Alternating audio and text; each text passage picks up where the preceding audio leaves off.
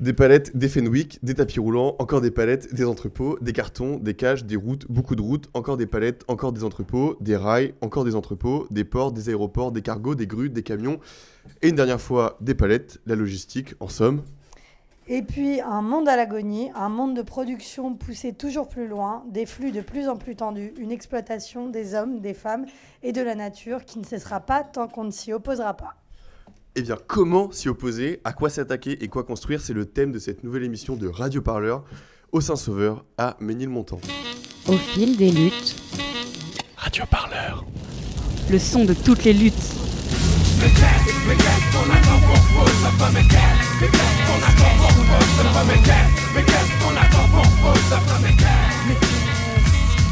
Les années passent Avec moi aujourd'hui pour présenter cette émission, l'inénarrable Sophie du Saint-Sauveur qui, en plus de gérer ce bar, met en place tout un tas d'activités pour faire vivre euh, le Saint-Sauveur. Sophie, qu'est-ce qui se passe au bar en ce moment? Alors, en ce moment, on a le plaisir d'accueillir l'exposition itinérante des soulèvements de la Terre pour le lancement de la saison 5. Cette expo s'appelle Saison 5, 6 mois de lutte et de répression. Elle permet une rétrospective de l'année 2023, 2023 grâce aux photos du photographe Regard Brut. N'hésitez pas à passer la voir, elle reste chez nous jusqu'au moins le 23 décembre. Et avec nous, pour cette émission discussion, on a euh, Carlotta Benvenu, qui est juste euh, en face de moi. Euh, Carlotta, tu es sociologue du travail et tu es spécialiste des mouvements sociaux dans la logistique. Bonjour Carlotta. Bonjour, merci. Et avec nous également, on a Damien et Ciboul du comité Pleine Tempête. En gros, c'est les soulèvements de la Terre 93. Bonjour à tous les deux et merci d'avoir accepté notre invitation. Merci. Merci, bonsoir. Du coup, avant de rentrer dans le vif du sujet, on, a, on nous a on nous a fait passer le mot qu'il fallait qu'on passe euh, Stress et Palette de Robs et Lucio Bukowski.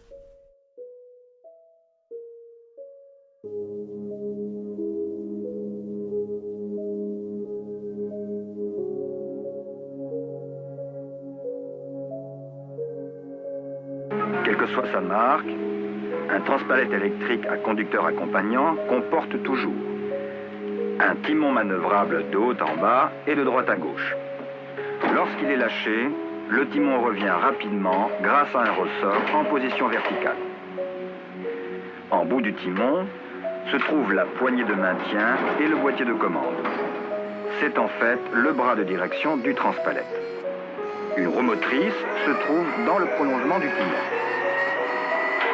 Deux galets de stabilisation se situent de chaque côté de la roue motrice et évitent au transpalette de basculer. Je me barre et j'ai pas yep, nique le stress et les palettes. Du coup, je te parle pas d'or et je représente pas de caïd en calèche. Mets des paires au dos pété dans les entrepôts scellés de ta démocratie libertaire qui effrite des pauvres dans l'OCB.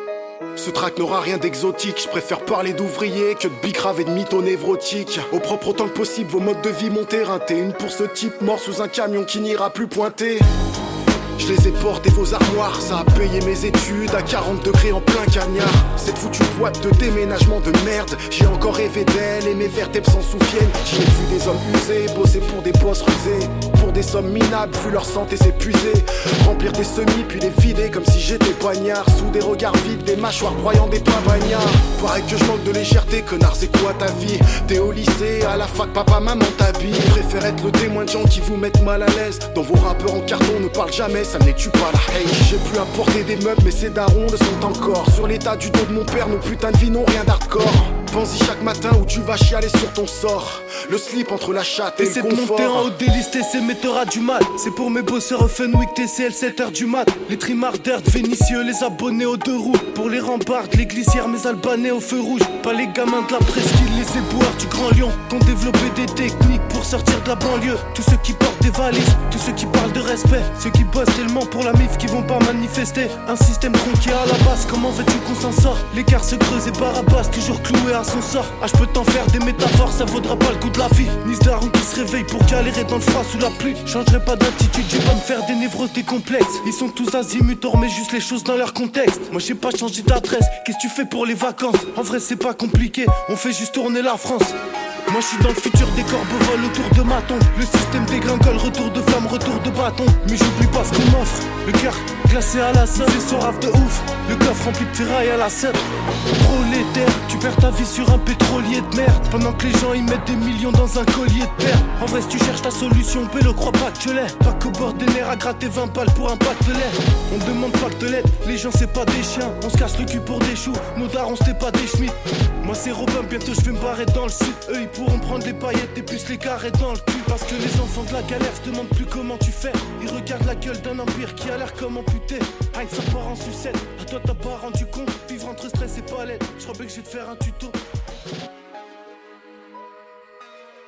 Alors du coup, Carlotta, il paraît que c'est euh, l'intro de ta thèse.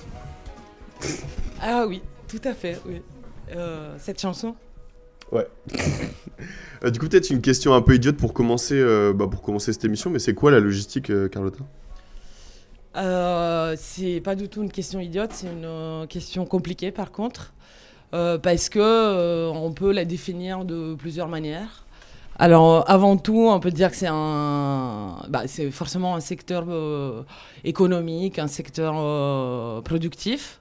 euh, qui, qui implique toutes les activités de transport, entreposage, donc les entrepôts, le transport routier, le transport maritime aussi, le ferroviaire, euh, tout ce qui euh, implique la circulation de flux de marchandises, informations, personnes, etc.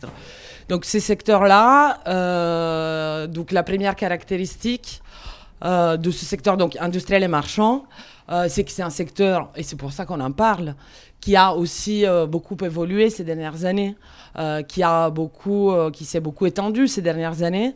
Euh, alors on peut faire, commencer ça plutôt dans les années 70, les années 80, mais disons que euh, avec une accélération importante euh, depuis une dizaine, quinzaine d'années, on a une explosion des emplois logistiques, notamment ceux des entrepôts. Et, il a évolué aussi en termes de forme et organisation du travail, c'est-à-dire que c'est un secteur qui s'est beaucoup industrialisé tout d'abord.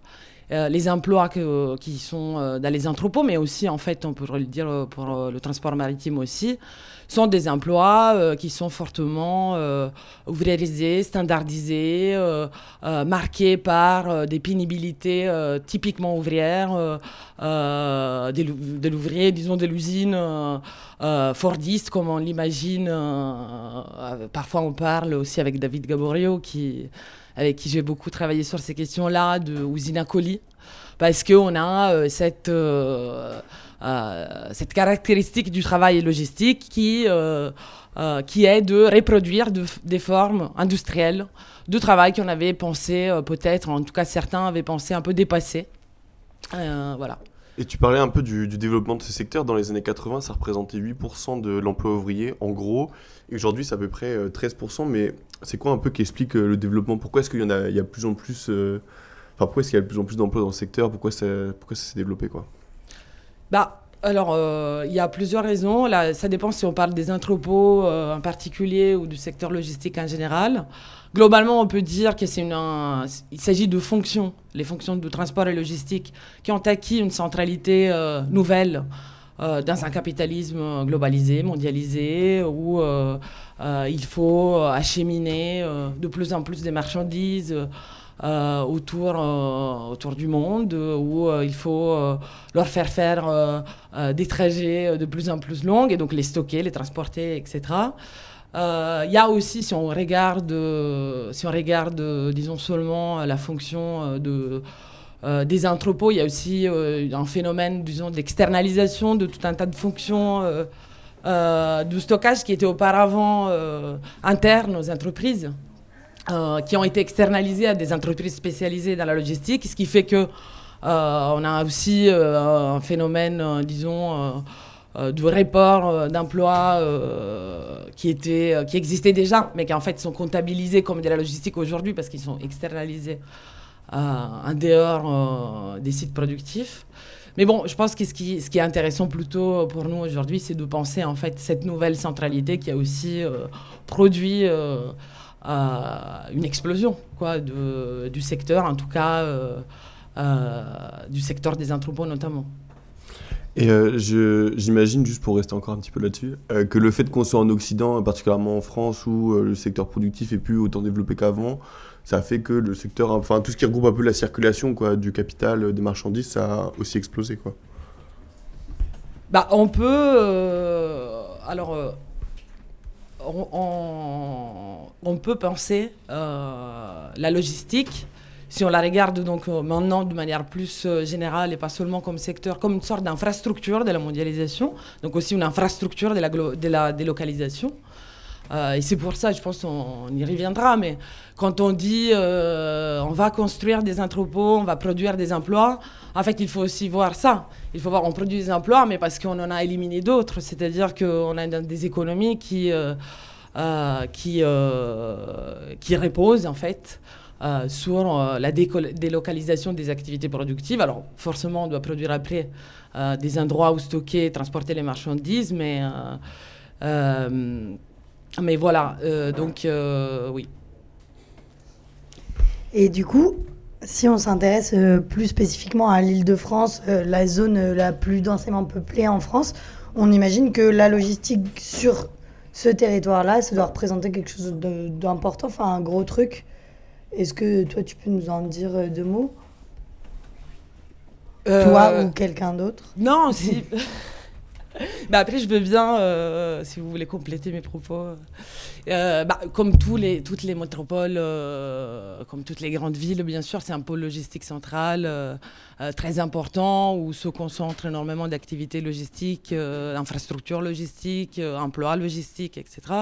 Là, alors en fait, on a discuté tout à l'heure, mais sur les chiffres, c'est un peu compliqué de quantifier exactement les emplois logistiques parce que c'est aussi un secteur qui est très fragmenté, qui fait beaucoup recours à la sous-traitance, qui fait énormément recours à l'intérim, euh, où euh, des conventions collectives différentes régissent euh, le travail dans des entrepôts. Alors il y a euh, le commerce, le transport et la logistique, etc. Donc en vrai, les chiffres, elles sont un peu, c'est pas mon expertise, mais elles sont pas tout le temps super fiables.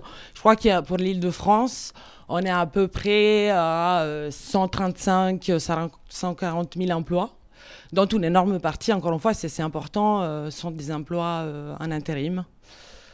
Euh, et voilà, oui, comme, comment dire, c'est clair que Paris, l'Île-de-France, c'est un nœud logistique important. Puis c'est aussi sa position géographique, entre guillemets, le fait de euh, euh, être près euh, du nord de l'Europe et, être connecté en même temps euh, à la Méditerranée. euh, euh, ça, euh, ça en fait un pôle non seulement pour la consommation ici, mais aussi pour euh, faire transiter euh, des masses de marchandises importantes. Et je pense que ça aussi, on en reviendra euh, euh, quand on discutera d'un projet infrastructuraux euh, qui existe maintenant. Bah justement, c'est ce qu'on va faire tout de suite. Du coup, je me tourne peut-être euh, vers les gens qui sont juste derrière toi, mais en ce moment, il y a un, projet d'entrepôt, euh, du coup, comme on en a beaucoup parlé, euh, à Gennevilliers, donc, qui est dans la banlieue nord de Paris, qui s'appelle Green Dock. Est-ce que peut-être vous pouvez revenir un peu sur c'est quoi ce projet, pourquoi c'est pas bien, pourquoi ça intéresse les luttes écologistes? Ok, alors je m'y colle. Pour s'intéresser à Green Dock, on peut peut-être donner déjà des informations très générales. C'est un projet d'entrepôt logistique dont la caractéristique principale est d'être gigantesque. Parce que si on donne un petit peu des chiffres, il s'agirait d'un entrepôt qui mesurerait 600 mètres de long et 35 mètres de haut. Et comme c'est très difficile de s'imaginer un entrepôt de 600 mètres de long et 35 mètres de haut, euh, l'image qu'on a l'habitude de donner, c'est que ce serait deux stades de France, côte à côte. C'est donc énorme. Et euh, la deuxième chose à laquelle on peut s'intéresser, juste pour euh, se lancer dans, cette, euh, dans ce projet, c'est le nom Green Dock. Alors, dock en anglais, ça veut dire les quais. Et green, bah, c'est le mot galvaudé de, tout le greenwashing qui existe. Mais ce serait du coup un projet d'entrepôt vert, écolo, sur les quais, donc au bord de la Seine. Mais en fait, c'est pas du tout écolo et c'est pour ça que c'est important de démonter aussi tout cet imaginaire. Ce projet, donc c'est un projet d'entrepôt logistique qui ne peut se comprendre que si on considère toute la logistique dans son ensemble, c'est-à-dire le stockage de marchandises et du coup derrière des camions avec des routes, avec des destinations et tout ce circuit-là. Donc euh, c'est un projet qui, qui est à la fois dévastateur en soi, mais aussi qui est dévastateur dans son ensemble si on considère toutes les routes auxquelles il est connecté. Euh, donc, tu l'as dit, hein, c'est un projet euh, d'entrepôt qui s'installerait sur euh, le, port d'Aubervilliers, n'importe quoi, de Gennevilliers, juste sur les berges de Seine. Donc, dans un endroit particulier pour mettre un entrepôt. En face de l'entrepôt, il y a une zone non anthropisée, donc sauvage, classée Natura 2000. et en face, il y a juste les berges de Seine. Et en fait, les raisons de s'opposer à ce projet d'entrepôt, euh, dont les travaux euh, ont à peine commencé, là, ils sont en train de détruire un petit peu euh, ce qu'il reste avant de se lancer dans le, les travaux potentiels qui commenceraient en. On ne sait pas trop quand, mais en 2024. Les raisons de s'opposer à cet entrepôt, elles sont. il y en a une quantité énorme, quoi. Je ne sais pas par laquelle je commence ou si vous avez peut-être des pistes. Bah déjà, est-ce que tu peux expliquer ce que c'est qu'une zone Natura 2000 et du coup, pourquoi le fait qu'il y ait un entrepôt euh, logistique en construction à côté, ça pose problème? Alors, une zone. Euh, alors, la certification, c'est une certification? Une Alors, la certification Natura 2000, c'est euh, une certification qui permet de classer une zone naturelle et de la protéger assez strictement. Ça existe depuis un, un, paquet de temps, cette certification. je n'ai pas les chiffres en tête. Et euh, la particularité des zones Natura 2000, c'est que c'est des zones euh, qui abritent une biodiversité remarquable en général, des espèces protégées. Là, c'est le cas. Il y a une avifaune, donc euh, une faune d'oiseaux assez impressionnante, dont plusieurs espèces protégées. Et c'est une zone normalement sur laquelle il est impossible de construire, circuler. Il n'y a pas d'accès, on ne peut pas y aller, on ne peut pas la surveiller à moins d'être habilité à le faire. Et donc c'est quelque chose qui je dirais pas mais sous cloche, mais qui la protège vraiment très strictement. Et juste pour donner quelques chiffres, en fait, des zones comme ça, on a regardé, il y en a 33 en Ile-de-France. Euh, et pour nous, c'était important de le dire parce que c'est aussi pour contrecarrer l'idée que l'Île-de-France, malgré qu'on soit dans une zone très artificialisée, euh, très bétonnée et très dense, en fait, la nature, elle est aussi là. Euh, et, les seuls qu'il y a en petite couronne, du coup, sont en Seine-Saint-Denis, dans le 93. Et c'est exactement euh, là que, que va s'installer, euh, du coup, l'entrepôt. Et du coup, on se demandait aussi, est-ce qu'on... C'est quoi l'échéance du projet? Donc, tu nous as dit que la construction devait commencer, on ne sait pas trop quand, en 2024. Euh, est-ce qu'on a plus d'infos sur euh, la suite? Alors, les infos, euh, vous allez être déçus. si vous voulez du suspense, j'en ai pas trop. là, disons que en cours, il y a un chantier de démolition de ce qui existe là où serait le futur entrepôt. Donc, il y a des sortes de, de ruines d'entrepôts existants. pour mi-février est prévue la fin de ces travaux de démolition qui serviraient à remettre à nu le terrain. Et on ne sait pas quand, en 2024, euh, si on n'a pas bloqué et empêché le, projet de l'entrepôt, auraient lieu les travaux de construction, mais on n'a pas du tout d'échéance, de date. Euh. c'est encore extrêmement flou.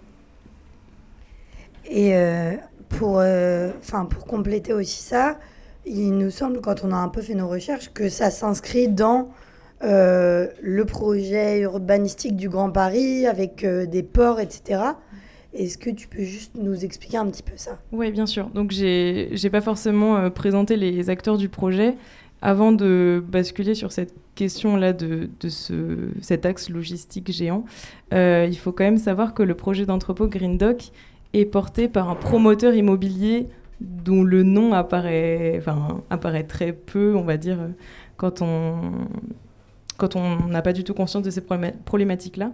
Et le nom de ce promoteur, c'est Goodman, euh, qui a déjà euh, des entrepôts euh, à Gennevilliers. et en fait, ce projet Green Dock, il s'insérerait dans un grand projet porté par Aropa Port. Aropa qui cherche à construire une sorte de méga port en France pour concurrencer les ports de l'Europe du Nord, notamment celui de Rotterdam. Euh, une sorte d'axe logistique fluvial géant qui partirait du Havre, passerait par, le, par Rouen et par Paris. Havre, Havre, Rouen, Paris. Et Green Dog serait euh, l'entrepôt logistique euh, destinataire au final de cet énorme axe logistique porté par Aropaport qui me semble me semble-t-il pardon porte le nom d'Axe Seine. Ouais, c'est ça, c'est l'Axe Seine. Bah, peut-être euh, pour passer à la, à la prochaine partie, un peu sur les enjeux stratégiques de ces zones logistiques, euh, on voulait vous proposer d'écouter un reportage qu'on a fait l'année dernière. On était en octobre 2022 aux côtés des salariés en grève de Géodis à Gennevilliers. Pourquoi vous faites grève? Parce que on joue notre peau tous les jours. Parce que nous n'a- nous n'avons assez de ce mépris de classe. Et parce qu'on demande notre dû. C'est ça, mes camarades. C'est ça notre lutte.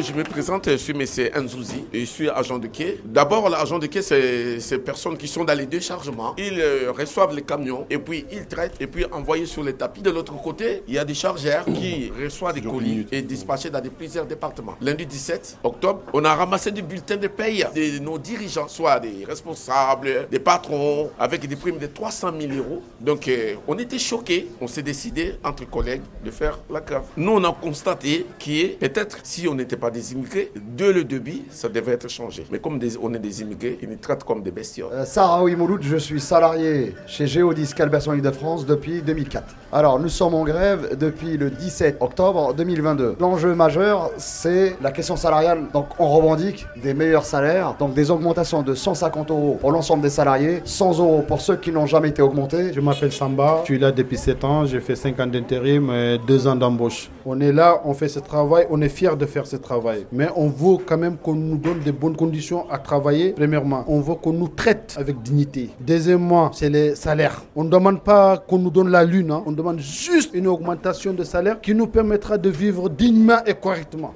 Voilà. Du coup, vous allez revivre un peu une grève pour les salaires, vous l'avez entendu, mais aussi pour la dignité, parce que c'est aussi ça, la logistique, c'est un terrain euh, quand même assez important de la, de la lutte des classes. Est-ce que euh, ça vous arrive euh, peut-être de penser en tout cas la question de la logistique et de l'écologie en lien avec d'autres luttes, qui pourraient être par exemple des luttes pour les salaires ou pour euh, les conditions de travail, etc. Ouais, bah c'est clairement un, des objectifs de cette lutte de Green Doc aussi, les, soulèvements de la terre. C'est c'est parti des questions euh, plus liées à la terre, l'agriculture, euh, parce que c'était comme ça, l'eau ensuite, quoi. Et depuis la, dissolution, euh, la tentative de dissolution qui a échoué, euh, en fait, il y a des comités locaux partout des soulèvements de la terre. Et euh, nous, on est fait partie des comités locaux d'Île-de-France. Et forcément, de mener, de continuer cette dynamique-là des soulèvements de la terre en Île-de-France, ça veut dire se connecter avec des enjeux de la métropole et se connecter aussi avec des luttes, des luttes sociales comme les versions précédentes des soulèvements de la terre l'ont fait avec les agriculteurs, avec des syndicats comme la Confédération paysanne par exemple. Et typiquement en, en Si on veut faire des luttes euh, contre la logistique, contre l'empire logistique, nous on aime bien utiliser ce mot-là, euh, et euh, connecter avec des luttes sociales, euh, des luttes syndicales, des luttes de la CGT par exemple. Vraiment, il faut chercher à faire ce lien. Et c'est un lien qui est possible parce qu'en fait, euh, dans la logistique, aujourd'hui, il y a très peu de syndicalistes qui vont vous défendre euh, la fierté du travail, les savoir-faire. En fait, des- les métiers sont tellement cassés dans ce secteur-là et, euh, et les gens sont tellement broyés par le secteur qu'en fait, il y a des gens aussi qui ont une parole pour dire non, mais en fait, les entrepôts, il y en a trop. Et il n'y a aucun souci avec ça, quoi. Donc euh, nous, clairement, l'objectif, c'est de connecter à, à tout ça et, de, du coup, dans les soulèvements de la Terre, parce qu'aujourd'hui, les soulèvements de la Terre, c'est plus la même chose que ce que c'était il y a un an, que cet euh, euh, angle-là, cette dynamique-là autour de la métropole et des luttes, sociales en métropole, elle, euh, se renforce. J'avais une petite question euh, pour, pour toi, Carlotta, parce que tu expliques dans un entretien à la revue euh, Germinal qu'on a lu euh, pour préparer cette, cette émission. Tu expliques qu'en gros, euh, dans euh, la logistique, il y a une espèce de mantra euh, de la fluidité, de la rapidité, du sans. en gros, faire sans stock, faire toujours plus vite, etc. Et toi, tu parlais, en tout cas dans, dans cet entretien, tu parlais d'une multitude de frictions qui pouvaient mettre à mal un peu ces, ces idéaux-là. Est-ce que tu peux développer un peu c'est quoi ces frictions dont on parle? Alors oui, bah, le terme de friction, en l'occurrence, je le reprends à Deborah Cohen, qui est une géographe euh, voilà, qui s'est intéressée euh, d'un point de vue marxiste euh, à la logistique. Et c'est pour, en fait, c'est pour mettre en avant le fait que il y a tout un discours justement logistique, et c'est un peu l'objectif de la logistique au final. sur la fluidité, la circulation ininterrompue des marchandises à échelle globale, des informations à échelle globale. Et par contre, il y a tout le temps des formes de blocage ou friction. Euh, pourquoi le terme friction? Parce que blocage, quand on pense au blocage, on pense directement au blocage, euh, disons, euh, par des travailleurs, par exemple à des actions syndicales, etc. Mais il y a d'autres formes aussi, justement, d'interruption de la fluidité qui viennent de phénomènes climatiques, qui viennent de conflits, de guerres, qui viennent de... Euh, même le Covid, on pourrait réfléchir à qu'est-ce que le Covid a fait aux chaînes logistiques euh, mondialisées, etc. Et en fait, tout, euh, tout, toute la pensée logistique, elle est tendue vers vers, disons, la construction d'un dispositif technique capable de répondre tout le temps à ces frictions-là. Euh, et en plus, voilà, depuis, euh, disons, euh, une quinzaine d'années, on a aussi effectivement une multiplication de conflits de travail. Alors, on a écouté l'exemple euh, des grèves euh, euh, des camarades de Géodis à Jeanvilliers, mais c'est à échelle européenne, voire mondiale, qu'on a eu des luttes super intéressantes dans les entrepôts et aussi dans les ports. notamment, je pense par exemple autour de 2011-2010, le blocage des ports de Los Angeles et Long Beach. où il y a eu des connexions intéressantes entre Docker et mouvements sociaux. Euh, et c'est un peu là, en fait, qu'on a aussi euh, commencé à penser à la, enfin, à la place stratégique de la logistique pour la lutte. Euh, et voilà. l'Italie aussi, elle a été intéressée par des grèves très importantes. Et c'est un peu à partir de là que j'ai commencé mes réflexions, mais je ne sais pas si ça nous intéresse aujourd'hui. Et puis on pourrait rajouter maintenant comme nouvelle friction les luttes écolo. Parce qu'en fait, depuis plusieurs années, depuis 5-10 ans peut-être en France, euh, à chaque grosse implantation logistique, il y a des luttes qui s'installent parce que la logistique, ça crée euh, des, flux de camions, du CO2. Enfin, on l'a dit, dans la banlieue nord, à Gennevilliers, euh, du CO2, il y en a déjà énormément, il n'y a pas besoin d'en avoir plus. Ça détruit la biodiversité, euh, quand c'est sur les bords de Seine comme euh, Green Dock, euh, ça détruit des îlots de fraîcheur aussi. Et en fait, on sait que ça va être essentiel. Donc maintenant, il y a plein de luttes qui se développent là-dessus. Au début, c'était que les entrepôts Amazon. Quand il y avait un entrepôt Amazon, il y avait une lutte locale qui, se mettait dessus. Mais maintenant, ça concerne toutes les grosses implantations logistiques. Donc la lutte Green Dock, en fait, elle s'inscrit aussi dans, un cycle de plein de luttes sur la logistique et contre les implantations logistiques, dont un certain nombre ont gagné en fait ces dernières années. Il y a eu plein de victoires obtenus sur, euh, sur des implantations logistiques. Et euh, alors, c'est des victoires locales, mais si ça continue de se développer, euh, progressivement, on va voir apparaître, et nous, c'est un peu ce qu'on veut porter aussi, un front écolo contre l'empire logistique et contre les implantations logistiques, mais aussi contre les routes, les autoroutes, etc. Donc du coup, on pourrait dire que ces frictions donc existantes, préexistantes, elles, elles peuvent, elles pourraient être exacerbées en fait par les luttes écolo? Est-ce que c'est aussi un objectif stratégique? Bah ouais, clairement. Et en fait, là, ça peut créer aussi la connexion entre des, luttes sociales et des luttes écolo, même sans qu'elles se rencontrent. L'idée, c'est qu'elles se rencontrent, mais de fait, elles euh, travaillent ensemble. Et euh, si on regarde un peu euh, ce qui se passe en Ile-de-France, par exemple, actuellement, pour revenir juste à l'Ile-de-France, en fait, les projets logistiques qui sont connectés entre eux, donc les luttes, de fait, elles se connectent entre elles. Et en ce moment, il y a la lutte Green Doc que nous, on essaye de, porter, mais il y a plein d'autres luttes, en fait, qui sont liées aussi. je les fais rapidement, mais il y a, en ce moment, il y a une lutte contre l'A104 bis, donc c'est autour de, Poissy, Andrézy, dans ces, dans ces coins-là. La 104 bis, c'est une, une route, autoroute qui est destinée à relier la 13 et la 15. Donc il y a une lutte euh, dans cet endroit-là contre ça. Il y a une autre lutte qui ressemble beaucoup, un peu au-dessus, dans le Val d'Oise, euh, contre le BIP. C'est l'avenue du Parisis, euh, boulevard Inter-Parisis, ça s'appelle, c'est un nom obscur. Mais qui sert à. En fait, ce truc-là, ça sert à relier la 1 et la 13 et la 15 la 13 la 15 excusez-moi. Donc à chaque fois c'est des luttes contre des infrastructures autoroutières comme ça. Et en fait la 1 et la 15 c'est pour relier les zones logistiques de Roissy et de Gennevilliers. Donc c'est des énormes autoroutes qui vont traverser des zones entières pour, euh, pour faire plus de logistique. Donc il y a Green Dock, il y a le canal Seine-Nord-Europe en ce moment, il y a une lutte aussi qui se développe là-dessus, un canal géant qui va relier l'Oise à l'Escaut, il y a une autre lutte contre Goodman, le même promoteur immobilier que Gennevilliers, du côté de Romainville. En fait, toutes ces luttes-là, euh, elles sont connectées parce que c'est des luttes contre les infrastructures logistiques en Ile-de-France, euh, qui elles marchent ensemble, donc autant que nous, on marche ensemble aussi. quoi. Il y avait aussi une, lutte qui n'a pas forcément trop pris, mais c'était contre l'échangeur à Playel, qui servait justement à relier la A1 avec la 86. Et euh, ce que vous soulevez aussi, j'ai l'impression, en tout cas. C'est qu'il y a un historique, des luttes autour euh, même de, l'axe Seine, avec euh, le port de Gennevilliers en 2018, et même. Enfin, c'est que vous parlez aussi d'un blocage de l'Oise, en 1933, ça, ça nous avait fait rigoler aussi. Et je sais pas si c'est un truc sur lequel vous voulez revenir, quoi. C'est un peu cette historique du territoire ou comment est-ce qu'on fait, quoi, euh, pour, euh, je sais pas, pour euh, continuer à mobiliser sur cette question. Faut peut-être changer la question, ouais. Bah, c'est là aussi que ça, ça se connecte avec les modes d'action des soulèvements de la Terre. C'est-à-dire que la dynamique de chercher à bloquer des choses, forcément aujourd'hui, si on veut bloquer, en fait, euh, la logistique, c'est un des endroits où il faut bloquer. Et ça rejoint ce qui a été dit tout à l'heure, puisque la centralité aujourd'hui, une des centralités du capitalisme, c'est pas juste la production, c'est la circulation. Bah, en fait, euh, si, on veut, si on veut bloquer euh, le, capitalisme, il faudrait s'attaquer à la circulation, donc chercher des checkpoints, on appelle ça en anglais, des endroits où, où on peut bloquer les choses.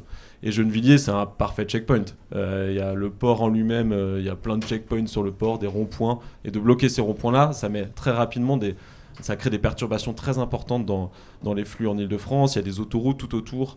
Euh, voilà, c'est des zones où se concentrent les flux logistiques. Et de s'attaquer à ces zones-là de façon coordonnée, euh, c'est déjà très fort. Si en plus on arrive à connecter des enjeux écolos avec des, des luttes écolos, avec, euh, je sais pas, s'il y a la LPO et euh, CGT, des bases de la CGT ouvrière, de la logistique en tête de manif, bah là ça devient très très fort. Donc c'est l'idée aussi de, de toucher ces cibles-là et de composer, c'est-à-dire de rassembler tous les gens qui peuvent détester la logistique, et ils sont nombreux.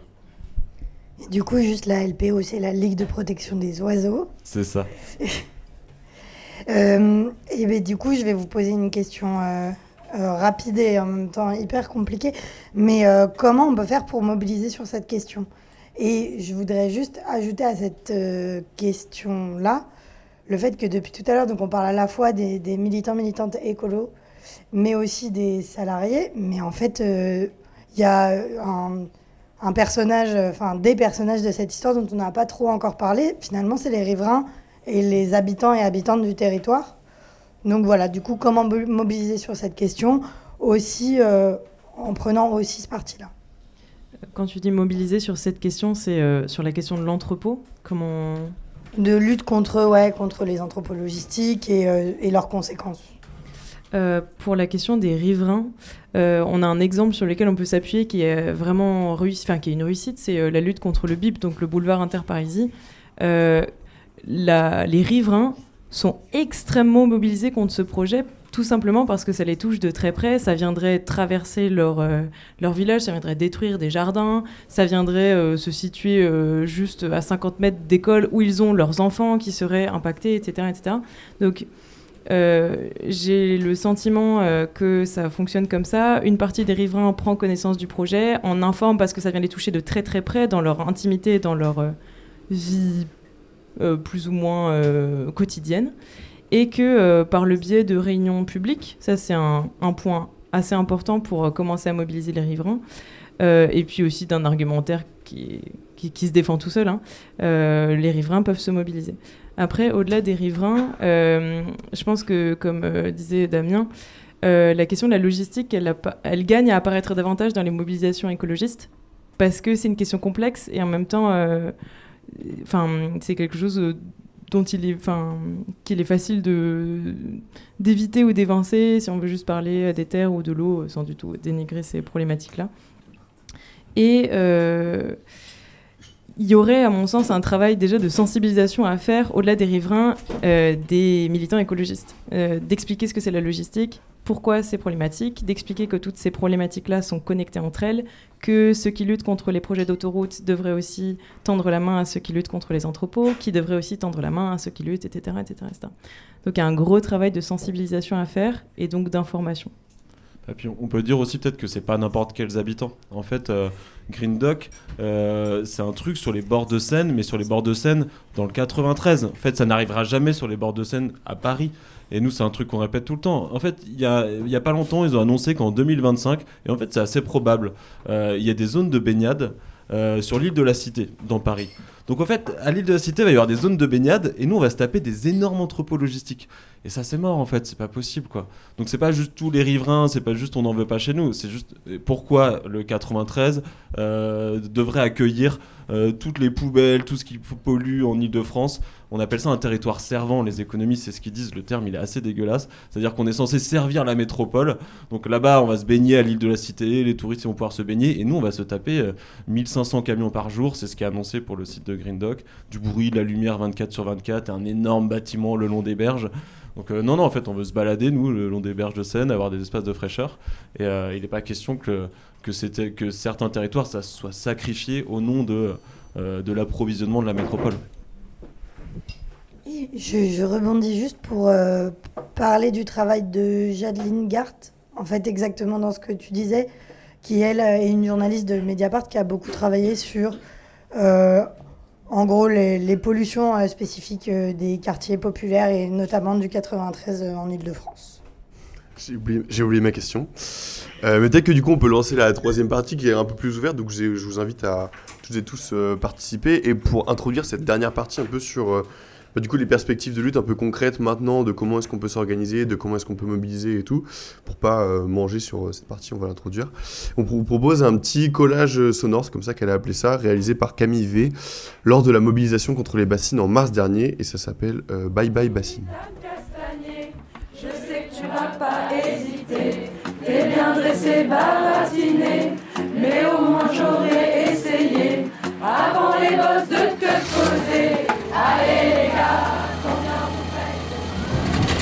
écrit quoi, Sam, sur ton bras Euh, Maître Chalot au barreau de Rouen, c'est l'avocate. Et il y avait autre chose euh, qu'il fallait noter, non La page. La base, la base arrière juridique. Le 24 mars, une petite escouade dromoise enfile son bleu de travail et saute dans un minivan direction les Deux-Sèvres. Parce qu'il y a la conf, il y a la conf paysanne qui vient d'arriver, du coup je me suis dit que les chanson un peu militante. Nous nous attendons à avoir dans les Deux-Sèvres un regroupement entre 5 et 10 000 personnes. Plutôt 30 000. Avec euh, environ 1500 activistes radicaux et formés à la violence. Bon, j'ai trouvé ça festif, moi. On manger des méga bananes séchées avec des méga brioches, avec des méga fondants. J'avais méga faim. Je suis méga déter. La météo de demain. A-t-on vraiment envie de savoir Bah, il pleut, quoi. Combien de totaux il faut pour rentrer dans une bassine Commence d'abord par enlever la batterie de ton téléphone portable, ensuite je te dirai. Alors, comme on vous l'a expliqué hier, le jeu ça va s'appeler Bye Bye Bassine. On va aller dire un trois au revoir au projet Bassine de Sainte-Soline. 1, 2, 3, bassine.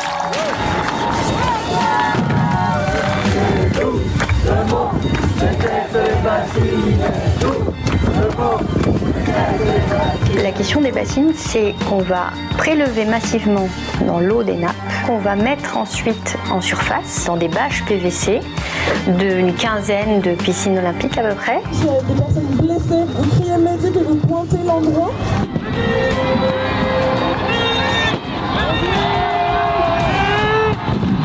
Ah ouais, quand même. On n'a pas d'autorisation d'envoyer des secours sur place parce que vous êtes considéré comme étant dangereux sur place. Et, et sur le principe, c'est assez joli sur la carte postale. Dans la réalité, c'est un peu plus compliqué. C'est ouf de déployer autant de moyens et de violence pour un projet qui va niquer la planète, quoi. C'est assez gueudin. Est-ce que c'est la loutre jaune?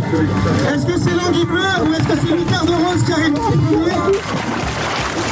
Les gardiens du chantier en bleu voudront nous barrer la route et nous enverront des gaz.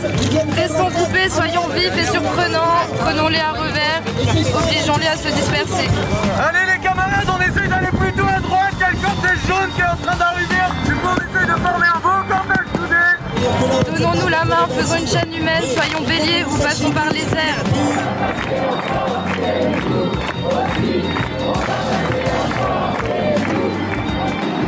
Le, le sujet de Sainte-Soline, c'est quelle agriculture on veut demain et quelle gestion de l'eau on veut demain. Vous confirmez que c'est la préfecture qui interdit l'accès, c'est ça en fait Environ 1500 activistes radicaux et formés à la violence. C'est un trou, il n'y a même pas une bâche sur ce trou de la bassine. Et je veux redire que cela relève de l'écoterrorisme. Les filles qui sont derrière, à un moment donné, ils vont changer, euh, même, ceux qui, même ceux qui sont à l'arrière, tu vois, je pense. L'image qui m'a marqué euh, ce week-end, c'est celle des policiers sur des quads qui roulent à fond dans les champs de Sainte-Soline au méga-bassine en tirant à l'aveugle au LBD. Quand tu prélèves massivement dans la nappe et c'est pas des petites quantités, et que tu la mets en surface, tu vas déjà créer une déconnexion entre la nappe et la rivière. C'est quoi le micro Pour les flics. C'est quelques enregistrements pour preuve. Camille. Ça te dérange pas Non, écoute.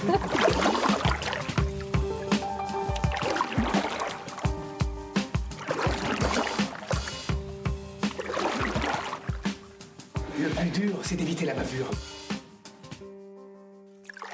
Et nous revoilà au Saint-Sauveur à Ménilmontant. Voilà, ce que vous avez écouté, ça s'appelle Bye Bye Bassine et c'est écoutable sur Radio Parleur. Et je rappelle, hein, pour cette partie de cette émission discussion, vous êtes libre d'intervenir, de poser vos questions ou de donner votre avis sur euh, ce que vous voulez. Et on nous a déjà fait signe pendant euh, Bye Bye Bassine, et on a beaucoup de questions, beaucoup de mains se sont levées. Euh, qui, veut qui veut intervenir en premier? Je t'en prie, camarade, prends le micro, exprime-toi. Bonsoir. Euh, merci beaucoup pour vos euh, présentations. Euh, moi, j'ai une question, enfin j'ai deux questions euh, qui s'adressent en fait à l'ensemble de la table. Euh, j'ai une première question qui concerne aussi un autre euh, groupe de personnes dont on n'a pas forcément parlé, qu'on a un peu effleuré du doigt quand toi tu faisais ta présentation, euh, Carolina. Euh, quoi? Je me suis trompée sur ton prénom. Je suis désolée. Au montage. Euh, et euh, et non, en fait, ce que je me disais, c'est que une des raisons aussi, j'ai l'impression, après moi, j'avais travaillé un peu sur la logistique, mais certainement pas autant en détail euh, que toi, mais euh, aussi une des raisons pour lesquelles c'est un des secteurs économiques et un des secteurs productifs qui est le plus, comment dire, à l'image d'un certain euh, capitalisme tardif euh, hyper, euh, hyper vorace et hyper dégueu, c'est que précisément les personnes qui sont employées à l'intérieur de ce secteur-là sont des personnes qui travaillent par intérim. Et donc, on le sait très bien, c'est aussi une manière d'organiser le travail qui est absolument, on va dire, enfin, qui, qui tue les luttes, quoi, qui tue la, possibili- la possibilité même de, de s'organiser. Et ça, c'était du coup une question un peu passerelle pour parler aussi euh, de l'organisation de la lutte contre euh, des endroits comme, euh, comme, euh, comme Green Dock. Euh, pour des raisons personnelles, j'ai fait des recherches un peu sur, euh, sur ça. Et euh, les trois boîtes qui, euh, qui, enfin trois des boîtes qui seront les futurs, eux ils disent des futurs clients utilisateurs de l'espace, c'est Steph en majuscule, euh, DB Schenker et CEV Logistics. Et tous les travailleurs, on va dire euh, street level quoi, de, ces boîtes-là sont effectivement employés par intérim. Et du coup, je me demandais euh, quelle euh, considération on peut, vous avez fait ou vous envisagez de faire de cette question-là euh, dans l'organisation de la, lutte, parce que mettons le worst case scénario où le l'entrepôt est effectivement construit, la force avec laquelle il faudra composer pour cette lutte-là sera effectivement les travailleurs. Et, euh, et même plus généralement dans les, euh, dans les luttes contre les, contre les pôles logistiques, si toi tu avais par exemple des exemples de euh, moments où des, euh, des personnes qui travaillent par intérim avaient effectivement pu se fédérer et lutter ou pas, c'est possible de dire non, ça n'existe pas, arrêtez de rêver. Et ma deuxième question, du coup c'était plus pour vous deux, c'était relatif à la temporalité du chantier même, parce que tout à l'heure vous avez dit que ça commençait en 2024. Et eux, après, c'est des documents de marketing, hein, mais sur leur plaquette de présentation, Green Doc, ils disent que euh, le chantier euh, devra s'étaler de 2024 à 2026. Donc, ce qui est vraiment ridiculement euh, court, quoi. Et genre, c'est Macron et Notre-Dame, quoi. Et c'est compliqué. Et du coup, je me demandais à quel niveau, si c'est le cas, vous prenez en compte cette espèce de d'agenda stratosphérique de, euh, de mise en place. Est-ce que c'est uniquement un argument ou un, message, euh, on va dire, euh, d'entreprise pour dire en fait ce truc-là, c'est sûr que ça va se faire et regardez tellement on est sûr que ça va se faire, ça va durer que deux ans et, euh, et ce sera bientôt mis en service.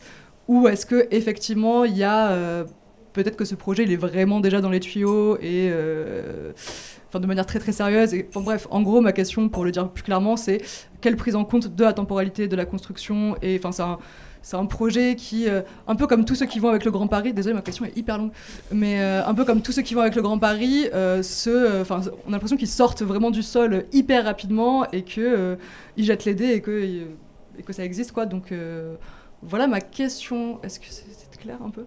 Désolé, vraiment, pardon. Garde le micro au pire. Qui veut commencer à répondre? Bah euh, oui, enfin effectivement, hein, c'est très important euh, cette question euh, euh, de cet usage structurel massif de l'intérim dans les entrepôts, parce qu'effectivement, c'est un frein très important à la mobilisation collective, à la syndicalisation, on le sait.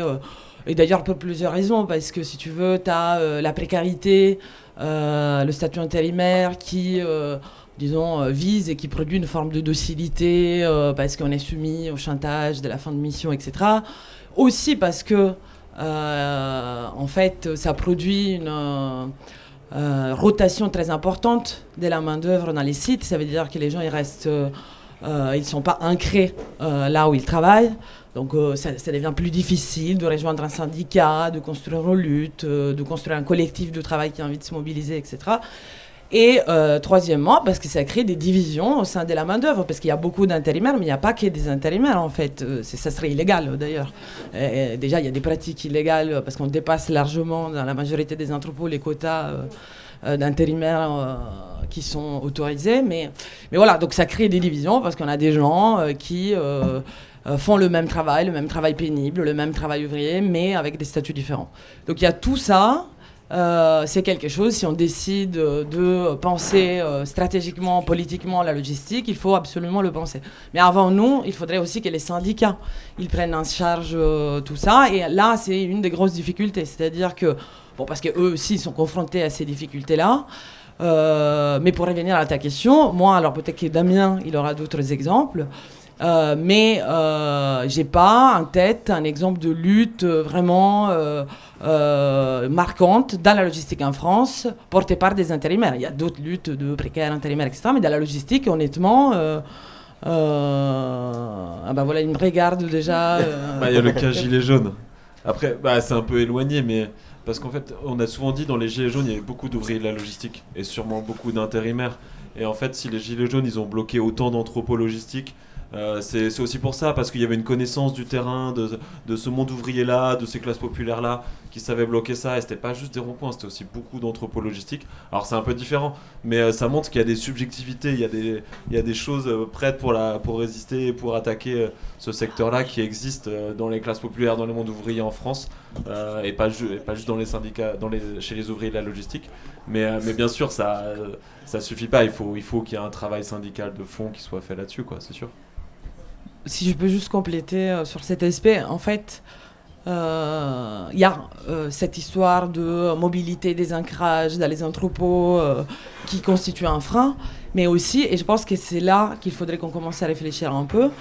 euh, certes, les gens, ils bougent d'entrepôt en entrepôt. Certes, les gens, ils sont pas en CDI dans une boîte. Ils n'ont pas le temps de construire le syndicalisme. Mais par contre, souvent, ils sont très ancrés. Alors, ça va dans le sens de ce qu'il était en train de dire Damien. Ils sont très ancrés dans des territoires qui sont des territoires logistiques parce que les zones logistiques, euh, euh, c'est des grosses concentrations d'entrepôts à des endroits très particuliers. Donc on a des, masses d'intérimaires, en gros, qui vont euh, travailler tout le temps, pendant très longtemps, comme intérimaires de la logistique, pas forcément dans la même boîte, mais dans le même territoire. Et donc c'est là, à mon avis, qu'il faudrait commencer à avoir une réflexion sur comment penser l'organisation d'une nouvelle manière face à cette mobilité qui a une mobilité des marchandises, parce que la logistique, c'est la mobilité des marchandises, mais qui a aussi une mobilité du travail, des travailleurs, et euh, au sein de territoires très spécifiques, par contre, où ils ont des formes d'ancrage qui se sont tout à fait manifestées, notamment lors du mouvement euh, des Gilets jaunes, où euh, il y avait le réflexe d'aller bloquer, d'aller bloquer certains nœuds, certains... euh, sites, euh, parce que les gens ils travaillent là-bas, parce qu'ils connaissent et parce que c'est leur territoire. Donc à mon avis, mais ça c'est vraiment mon avis, euh, dans un secteur comme la logistique, mais je pense qu'il est assez emblématique en vrai du monde du travail aujourd'hui, en tout cas il commence à l'être, ça nous pousse en fait à, à, repenser un peu quant à l'organisation sur les lieux de travail, cette organisation un peu en dehors du site et plus au, au minimum à l'échelle d'un territoire. Et du coup, la transition sur la temporalité de l'entrepôt, euh, elle est parfaite. Moi, je trouve c'est que, euh, en fait, les, les entrepôts aussi, ils se déplacent. Donc, il y a les marchandises qui se déplacent, les ouvriers qui se déplacent, mais les entrepôts aussi, parce que c'est assez rapide à construire. C'est léger en entrepôt, c'est pas, pas une usine, quoi. Il n'y a pas de grosses machines. 35 000 mètres carrés de parking. euh, Ouais, bah du coup au parking, euh, c'est voilà, tu mets du béton, euh, du bitume, et c'est vite fait. Mais vraiment, les infra c'est des infrastructures qui sont beaucoup plus légères que des grosses usines, donc ça se construit très vite, quoi. Mais ça se déplace aussi vite, ça bouge partout, quoi. Donc c'est pour ça que ça implique de repenser un peu euh, nos luttes.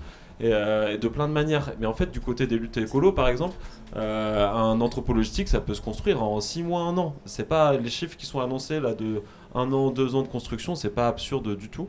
Donc euh, il faut aussi repenser ça parce que ça, ça fait bouger beaucoup.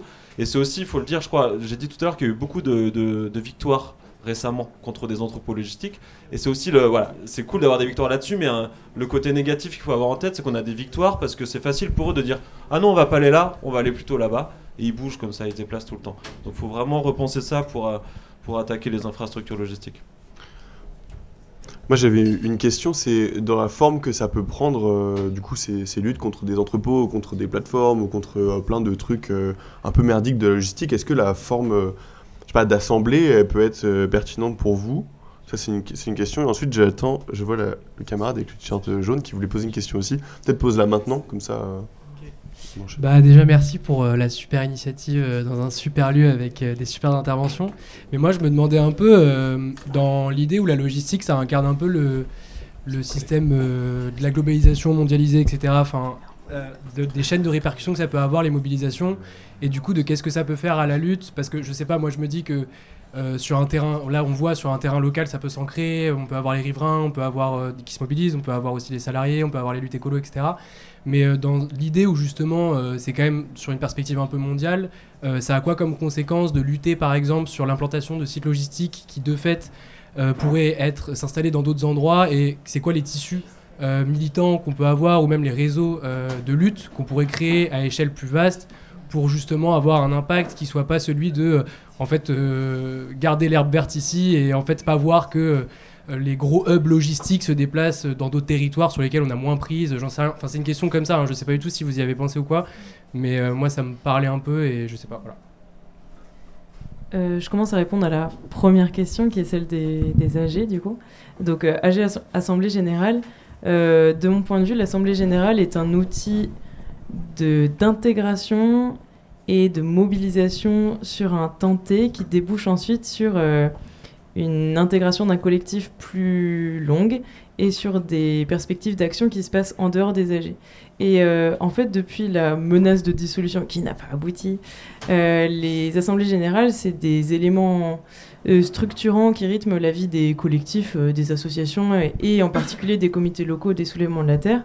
Euh, je pense que tous les comités locaux se réunissent euh, à, enfin, à, période T pour faire une assemblée générale euh, qui est un élément un peu organi- organisationnel, structurant, qui euh, permet d'informer, d'intégrer des nouvelles personnes. Mais ensuite, l'essentiel du travail de mobilisation, de fédération, de construction de la lutte, de la communication, des actions, se passe en général en dehors des AG. Donc c'est un élément, on va dire c'est une sorte de base, c'est un socle de mobilisation, mais euh, l'AG toute seule ne, ne fait pas tout. Et après, euh, dans le, mouvement des soulèvements, il y a des, il y a des, comment dire, il y a des légos d'AG qui s'empilent. Il y a des AG des comités locaux et après tous les six mois, il y a ce qu'on appelle l'interlude, c'est une sorte de giga assemblée générale où il y a plein de micro AG. Et c'est important d'avoir ces AG-là parce que c'est des temps de discussion, de restructuration, de réflexion qui permettent ensuite de déboucher hors AG sur des temps de réflexion, d'action. Peut-être pour préciser, je parlais pas forcément de l'organisation des soulèvements de la Terre en général, mais plutôt de cette lutte, euh, par exemple de Green Dog en particulier ou quoi. Bah, je- si je peux compléter un petit peu plus, enfin, disons que forcément on est inspiré et la structure des soulèvements de la Terre va innerver aussi euh, chaque euh, fonctionnement de comité local. Mais euh, dans la lutte pour Green Doc, on a des assemblées générales spécifiques à Green Doc avec des, groupes de réflexion spécifiques à ça, qui pensent à la com, qui pensent à l'action, qui réfléchissent à ceci, cela. Mais le point de départ de ces réflexions et de ces mises en action, c'est une assemblée générale. Donc c'est un terrain essentiel, mais euh, non suffisant. Et je laisse Damien compléter. Et puis avec, euh, avec l'Assemblée, quand même, on peut dire que dans, dans ce que font les soulèvements depuis quelques années, il y a la coordination à côté. quoi. Euh, C'est-à-dire de coordonner une composition un peu large de, de syndicats, associations. Tout à l'heure, je disais de la LPO, euh, syndicat de base de la CGT, ou ça peut être du club de canoë et kayak à XR. Et en fait, de, faire marcher tout ça ensemble. Quoi. Mais, euh, mais c'est une autre échelle. Quoi. La coordination, l'AG, ça marche vraiment ensemble. Et à la question de comment euh, prendre en compte le, le, le fait que ce soit national voire international, euh, et comment ne pas se faire euh, avoir par le fait que les entrepôts euh, semblent être des petits champignons qui se déplacent. Euh, bah, en fait, il faudrait faire un travail de coordination à échelle nationale, voire internationale. C'est déjà un peu ce qui est en train de se mettre en place. Il y a la coalition de la déroute des routes qui s'occupe de lutter contre plein de projets autoroutiers. Ça, c'est un exemple de coordination nationale de tous les projets autoroutiers parce qu'ils euh, impliquent les mêmes caractéristiques et demandent les mêmes types de luttes. Et du coup, euh, si on s'intéresse à la logistique, il faudrait connecter la coalition de la déroute des routes contre une giga coalition de lutte contre tous les entrepôts logistiques.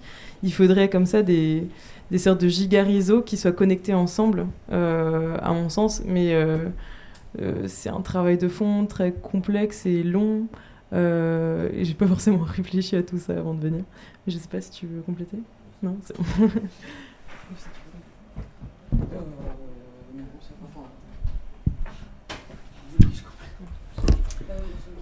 Ouais, moi j'ai deux petites questions. En tout cas, merci beaucoup pour l'intervention. Je connaissais pas du tout cette histoire de Green Doc, c'est un peu affreux.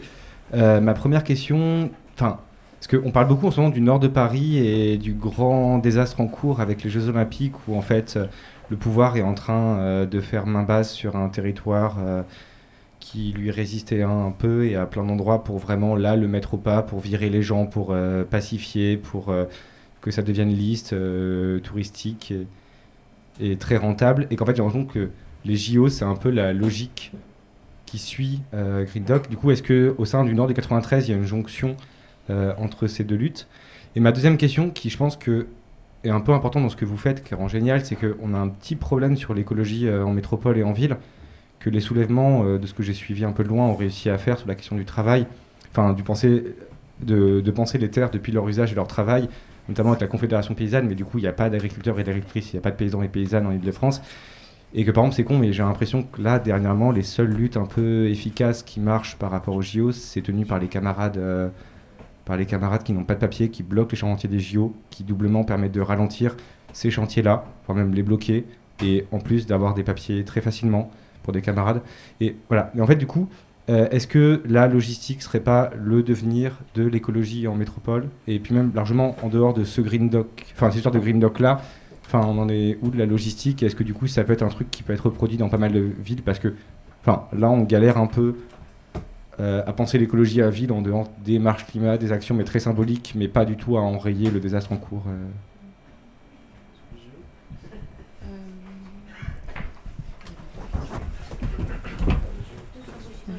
Euh, pour répondre à la question de euh, est-ce qu'on est rentré en contact avec les JO, si j'ai bien compris, euh, disons que il y a pas mal de comités locaux en Ile-de-France, il y en a dans Paris, il y en a en banlieue, et de fait, je pense que chaque comité local a au moins des contacts avec le, le collectif qui lutte contre les JO de Paris 2024, qui s'appelle Saccage 2024. Euh, c'est notamment euh, en association avec eux que se sont faits les blocages des, chantiers des JO par les sans-papiers. Euh, et en fait, évidemment qu'on est en contact. et que beaucoup de comités locaux sont en contact avec eux, on est tous un peu en contact, comme disait Damien tout à l'heure, notamment pendant des AG, il y a des camarades de Saccage 2024 qui viennent. Mais pour Green Doc en particulier, on ne s'est pas forcément associé de manière très serrée. Euh, mais euh, on gagnerait sûrement à le faire parce que c'est dans ce même département qui est, amené à être ravagé par les JO. Et puis l'idée de la lutte contre Green Dog, c'est d'avoir une donc là tout le monde peut noter un peu dans les calendriers d'avoir une, grosse mobilisation euh, contre Green Dog et contre la logistique en général au mois de mai et le mois de mai 2024 c'est juste avant les JO donc euh, la connexion forcément va se faire. Et puis sur la, question de, connecter au travail, euh, bah, déjà même sur les questions agricoles, en fait la logistique on l'a pas trop dit, mais à l'échelle nationale euh, ça se connecte un peu parce qu'aujourd'hui il y, a- il y a un chiffre qu'on peut essayer de retenir, c'est que chaque année en France il y a plus de 2 millions de mètres carrés d'entrepôts. Et en fait, ça, c'est, la courbe, elle est exponentielle, et elle est sans fin, ça ne s'arrête plus, ça monte sans cesse. Donc il y a toujours plus et plus d'entrepôts, et ces entrepôts, ils sont construits en priorité euh, sur des zones agricoles ou sur des zones naturelles, euh, parce que ça coûte moins cher de construire là où il n'y a rien, entre guillemets, c'est-à-dire des terres agricoles, c'est rien de leur point de vue, ou, euh, ou une forêt, c'est rien de leur point de vue. Donc la question, elle se pose aussi pour, la question agricole, euh, en lien avec la logistique, et l'idée, nous, c'est pas juste de, lutter contre Green Doc, mais aussi de poser plus largement la question de la logistique à l'échelle nationale et, et de, de pousser là-dessus quoi. Et puis après, donc bien sûr il y, a- le travail ouvrier, on l'a dit quoi. Et je pense qu'un truc qu'on peut avoir en tête euh, plus largement, donc là je dépasse un peu la question des, luttes concrètes, mais euh, en fait si on veut repenser la logistique, si on veut diminuer la logistique, si on veut transformer ce truc-là, en fait on va pas le faire sans les ouvriers.